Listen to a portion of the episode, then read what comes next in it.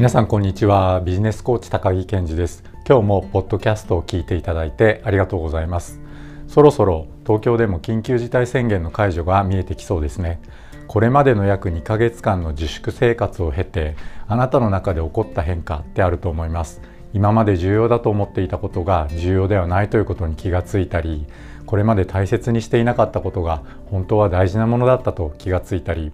大変だと思っていたことがだんだんと慣れてきて大変と感じなくなったり。さてあなたの中のそんな変化を踏まえて緊急事態宣言が解除されたらあなたは何をしたいですか？2ヶ月間の自粛生活というなかなかない経験の中で皆さんいろいろなことを感じたり考えたりなさったのではないでしょうか。この経験をせっかくなので今後のあなたの人生に有効に活用していきたいですよね。今日は緊急事態宣言解除後の効果的なライフスタイルをイメージする方法についてお伝えしたいと思います。このチャンネルではビジネスやライフスタイルの最適化につながる情報をお伝えしています。ご興味のある方はぜひチャンネル登録よろしくお願いします。そろそろ東京でも緊急事態宣言の解除が見えてきそうですね。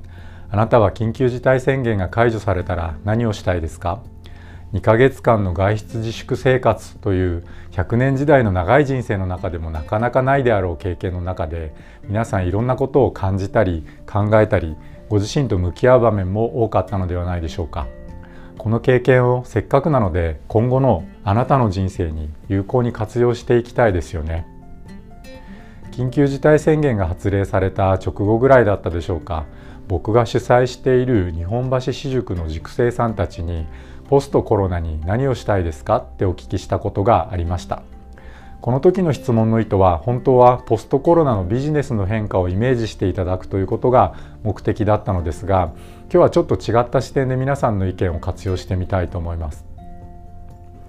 その時に塾生さんがおっしゃっていたのはライブに行きたいとか友達と会って酒を飲みたいといったリアルに人と会う活動を挙げる方が多かったように思います。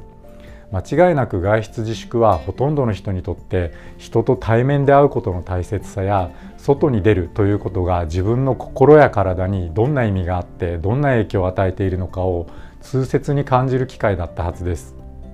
この2ヶ月間であなたの心の中はどんな風に変化したでしょうか？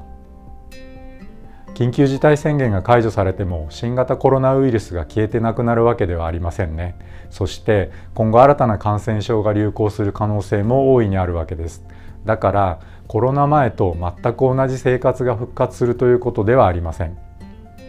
そしてこれまでの2ヶ月間の自粛生活を経てあなた自身の中に起こった変化もあるでしょう。今まで重要だと思っていたことが重要ではないということに気がついたりこれまで大切にしていなかったことが本当は大事なものだったと気がついたり大変だと思っていたことがだんだんと慣れてきて大変と感じなくなったり。さて社会の変化とあなたの中のそんな変化を踏まえて緊急事態宣言が解除されたらあなたは何をしたいですか？今日は緊急事態宣言解除後のライフスタイルを描く方法についてお伝えします。はじめに今日のまとめです。緊急事態宣言が解除された後のライフスタイルを描くために今日は5つの項目を用意してみました。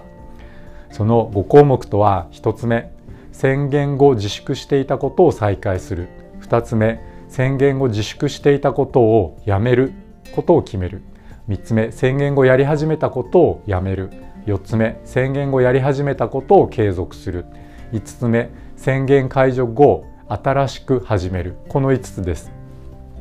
この5項目についてあなたの行動が言語化されているとすっきりとした気持ちで緊急事態宣言解除後の生活をスタートすることができると思います。それでは具体的にやっていきましょう。いつものように A3 のコピー用紙かプロジェクトペーパーを用意してください。それから今日は付箋も用意してください。あとは消せないペンです。はじめにステップ1緊急事態宣言後または外出自粛の機運が高まってきてからあなたが自粛していたこととかやるのをやめていたことを付箋に書き出してください。1枚に1つずつです。5分間で思いつく限りひたすら書き出してみましょ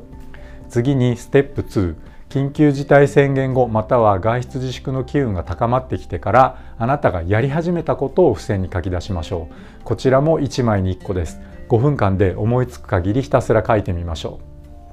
う。そしてステップ3です。マトリックス表を作ります。A3 の紙を用意してください。縦に1本横に1本。おおよそで良いので紙の真ん中に線を引いてください。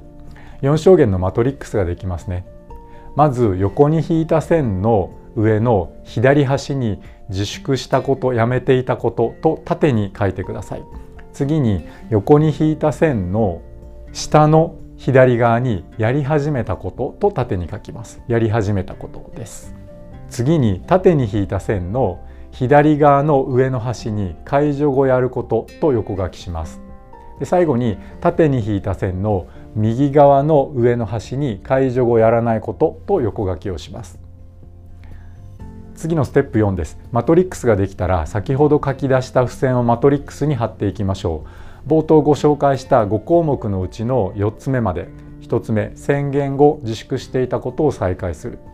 2つ目宣言後自粛していたことでやめることを正式に決める。3つ目宣言後やり始めたことをやめる。4つ目宣言後やり始めたことを継続する。この4つ目までを思い出してください。付箋を見ながら1つ目の宣言後自粛していたことで再開することはマトリックスの左上。2つ目宣言後自粛していたことでやめると決めることはマトリックスの右上。3つ目宣言後やり始めたことでやめることはマトリックスの右下。4つ目宣言後やり始めたことで継続することはマトリックスの左下。それぞれに付箋を貼っていってみてください。中には部分的な継続のようなものもあるかもしれませんのでその時は付箋を書き分けて書き直して貼ってください。例えば僕の場合で言うと付箋を書き分けた例としては水曜日の夜の自宅でのオンラインセッションは宣言解除後も継続しますがその他の曜日や時間帯のオンラインセッションは通信環境から来るリスクを減らすために自宅ではなくて事務所でやることにしますなので付箋は2枚になって水曜の夜のオンラインセッションっていう付箋と水曜の夜以外のオンラインセッションという2枚になりますね。こんな風にしてマトリックスに貼ることが完成したらステップ5に行きます。ステップ5です。もう1枚の A3 の紙を用意して宣言解除後あなたが新しく始めることを5分間で書き出しましょう。先ほどのマトリックスを眺めたり宣言解除後のライフスタイルを想像したりしながら新しくやることを書いてみましょういかがですか？書き出すことによって頭も気持ちもすっきりするし宣言解除後のライフスタイルのイメージもだいぶ具体的になったと思います。僕自身はこのワークを自分でやってみて宣言発令や自粛の機運が高まってからやり始めたことが結構多くあってでそのほとんどは宣言解除後も継続しようと思っているということが改めて確認できました。その事例としてはオンラインのコーチングセッションやセミナー日本橋私塾の雑談会。YouTube をはじめとした情報発信をできるだけ毎日やるということ。それから今までやっていなかった情報発信ですねノートとかポッドキャストを使った情報の発信を継続していこうということなどなど、まあ、細かく挙げるとまだ他にもあるんですがこれらは継続をして解除後の人々の思考の変化など行動の変化などを見ながらその1ヶ月後ぐらいにもう一度続ける続けないを精査する時間を持ちたいなって今は考えています。それではまとめておきましょう。今日は緊急事態宣言解除後のライフスタイルを描く方法についてお伝えしました。緊急事態宣言解除後のライフスタイルを描くために僕が用意したのは5項目です。1つ目宣言後自粛していたことを再開する。2つ目宣言後自粛していたことでやめるというのを正式に決める。3つ目宣言後やり始めたことをやめる。4つ目宣言後やり始めたことを継続する。5つ目宣言解除後新しく始める。この5つです。今日は付箋とマトリックスを使って1つ目宣言後自粛していたことを再開する。2つ目宣言後自粛していたことをやると決める。3つ目宣言後やり始めたことをやめる。4つ目宣言後やり始めたことを継続するの4つの項目を整理してその後5つ目の宣言解除後新しく始めることを書き出すという手順をお伝えしてみました。この5項目を踏まえることで自粛生活の中で感じた今までで重要だと今まで重要だと思っていたことが重要でないことに対する気づきとかこれまで大切にしていなかったことが本当は大切なものだったという気づきとかいや大変だと思っていたことが慣れるとそれほど大変ではなかったっていう気づきとか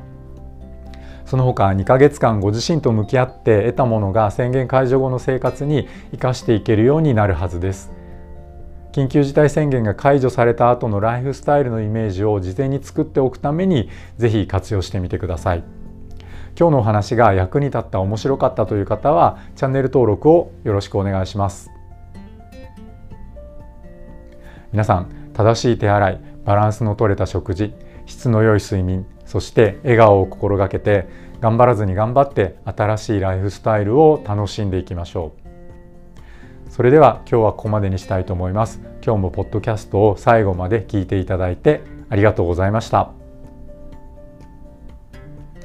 バイバーイ。